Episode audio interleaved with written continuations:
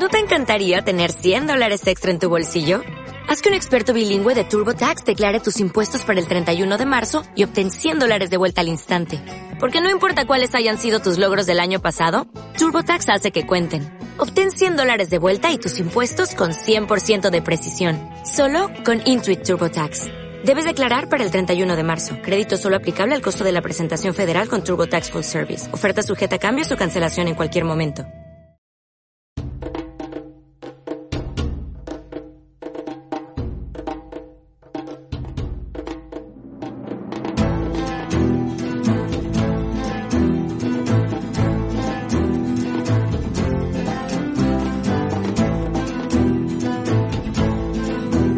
Hola a todos y todas. Feliz año nuevo.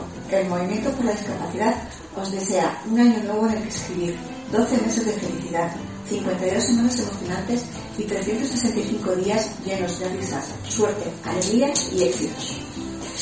En esta ocasión, el Movimiento por la Discapacidad pretende dar voz, visibilidad y reconocimiento a las personas con diversidad funcional a través de la propuesta de crear un libro blanco, escrito por las personas que sufren de discapacidad, condición que les afecta en la forma de interactuar y participar en la sociedad.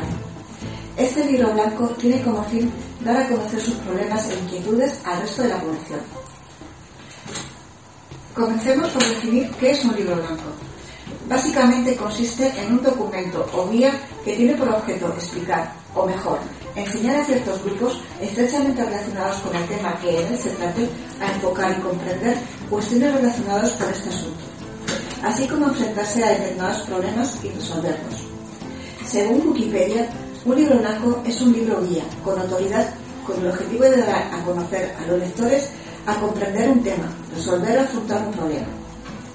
En nuestro caso, el objetivo es llegar a una inclusión real y efectiva. Es cierto, ya se han escrito varios libros blancos destinados a este sector, como son el libro blanco I más D más I al servicio de las personas con discapacidad y las personas mayores, el libro blanco sobre la discapacidad en Euskadi, el libro blanco sobre acoso e inclusión en el empleo público de las personas con discapacidad. Todos ellos muy válidos, pero debemos admitir que se centran en aspectos concretos de la discapacidad. Es decir, al tratar el tema de la discapacidad de una manera parcial, no abordan el problema en su totalidad. Además, han sido elaborados por entidades y organismos que dicen representar a las personas con diversidad funcional. Pero estos autores, entidades y organismos desconocen con profundidad nuestras necesidades, nuestras inquietudes. Las personas con discapacidad estamos cansados de que todos hablen por nosotros, opinen por nosotros. Estamos hartos de que se nos condicione por nuestras discapacidades y no se valoren nuestras capacidades. Pues somos tan válidos como cualquier persona. Las personas con diversidad funcional queremos, necesitamos tener voz y presencia en la sociedad, en la política, en la vida. Para ello, ¿quién mejor que nosotros para exponer con claridad nuestras necesidades, nuestras inquietudes, nuestros anhelos? Somos capaces de dar a conocer de forma rigurosa y fehaciente nuestra realidad, así como ofrecer soluciones con el fin de mejorar nuestra calidad de vida, para llegar a la tan deseada y buscada inclusión, dejando a un lado la segregación que sufrimos en la educación, en el trabajo, en la sanidad, en la sociedad en general. Somos nosotros los que debemos dar a conocer nuestras necesidades, inquietudes, deseos. Somos nosotros los que podemos ofrecer una visión real sobre la discapacidad, porque la sociedad no conoce nuestros problemas reales. Los políticos solo se preocupan de nosotros para aparecer en la foto, y los sindicatos, con demasiada frecuencia, miran para otro lado, y en los medios de comunicación tan solo aparecemos el Día Internacional de las Personas con Discapacidad, el 3 de diciembre. El resto del año apenas existimos. Por eso es necesario que se diga la voz de los discapacitados, para conseguir una inserción real y efectiva. Es preciso no olvidar que la inclusión debe de abarcar todas las etapas de la vida, comenzando desde las primeras etapas del aprendizaje, creando de esta manera una buena base para que la sociedad en general y el individuo en particular acepte como algo normal a las personas que sufren de algún tipo de discapacidad. Según el informe Libertad publicado en 2018, los alumnos con discapacidad tienen una tasa de abandono escolar del 43,2%. Los alumnos con diversidad funcional tienen las mismas necesidades que los demás alumnos. Por ello, deben de recibir una educación inclusiva e individualizada, no discriminatoria, una, una educación dentro de la diversidad, respetando el ritmo de personal de cada uno, así como sus capacidades. Continuando con la etapa laboral, los trabajadores con discapacidad tienen actualmente establecida una ruta de trabajo que comienza en los centros especiales de empleo y termina en estos mismos centros, salvo muy pocas y honrosas excepciones. Los centros especiales de empleo surgieron hace más de 30 años, cuando la ley ISMI estaba en vigor, por la necesidad de fomentar el acceso de las personas con discapacidad al mercado laboral ordinario. Pero actualmente la realidad de estos centros es muy distinta. Se han convertido en empresas productivas, aprovechándose y inflándose muy pocos del trabajo de los obreros con discapacidad, aunque por suerte no todos los centros especiales de empleo actúan así. Respecto a la salud, esta es un derecho universal, fundamental para todos, pero este derecho adquiere una connotación especial en las personas con discapacidad, por lo que la sanidad debe ser tratada por un profesional y recibir un trato personalizado con seguimientos rigurosos de de los programas de salud a través de un equipo multidisciplinario y especializado, que llevará un estricto seguimiento de los programas de salud, los cuales tendrán unas normas alimentarias de prescripción de fármacos.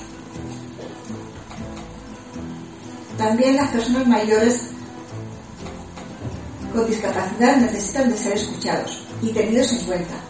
Son un colectivo escondido que no sabe ninguna campaña solidaria, que no aparece en ningún sitio, simplemente no existen, más aún teniendo en cuenta la relación entre discapacidad y edad, con el envejecimiento se incrementa el número de personas discapacitadas y con ello también la dependencia.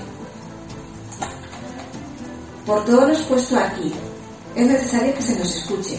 Es preciso que la sociedad conozca de primera mano cómo las personas con discapacidad sufrimos de diversos tipos de violencia o disfobia, rechazo y discriminación, siendo los niños y niñas, las mujeres con discapacidad intelectual, las personas con discapacidad sensorial, etc., los más propensos a sufrir algún tipo de violencia, en especial el abuso físico, psicológico y sexual, e incluso financiero, sin olvidar las negligencias médicas. Hasta ahora, este tipo de agresiones salían impunes por no dar credibilidad al relato de las víctimas que sufren de discapacidad. La sociedad impone un ritmo de vida muy rápido y vertiginoso,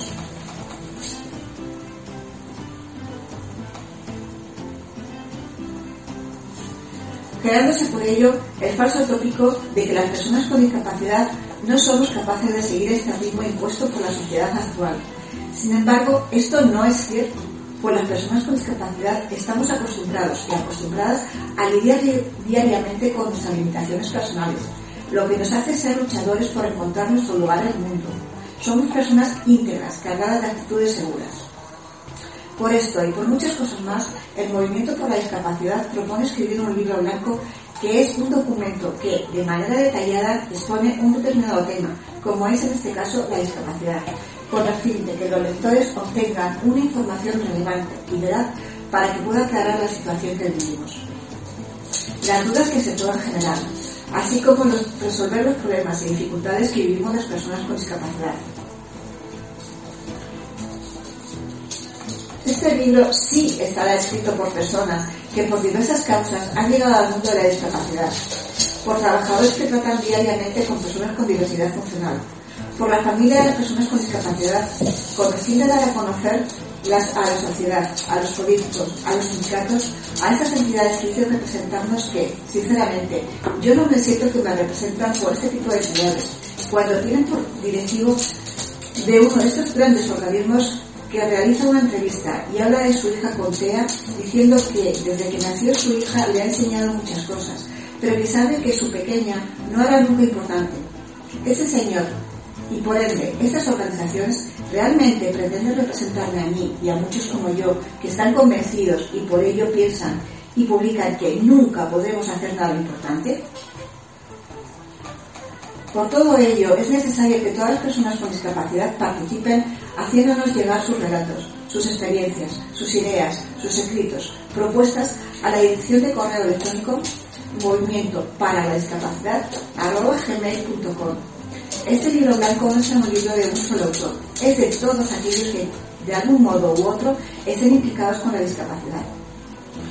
Desde el Movimiento por la Discapacidad queremos vuestros relatos sobre las experiencias vividas en, otros, en todos los ámbitos de la vida, escolar, laboral, social, sanitario o cualquier tipo o cualquier otro perdón que consideréis oportuno. Con la ayuda de todos, este proyecto será posible. Animaos y enviándonos vuestros escritos al correo antes mencionado, movimiento para discapacidad Gracias por escucharnos de nuevo. Ha llegado la hora de despedirnos. Estaremos nuevamente con ustedes el próximo lunes. Agradecemos de nuevo a Celia Inactiva esta oportunidad de expresar nuestras inquietudes. Un saludo a todos y todas.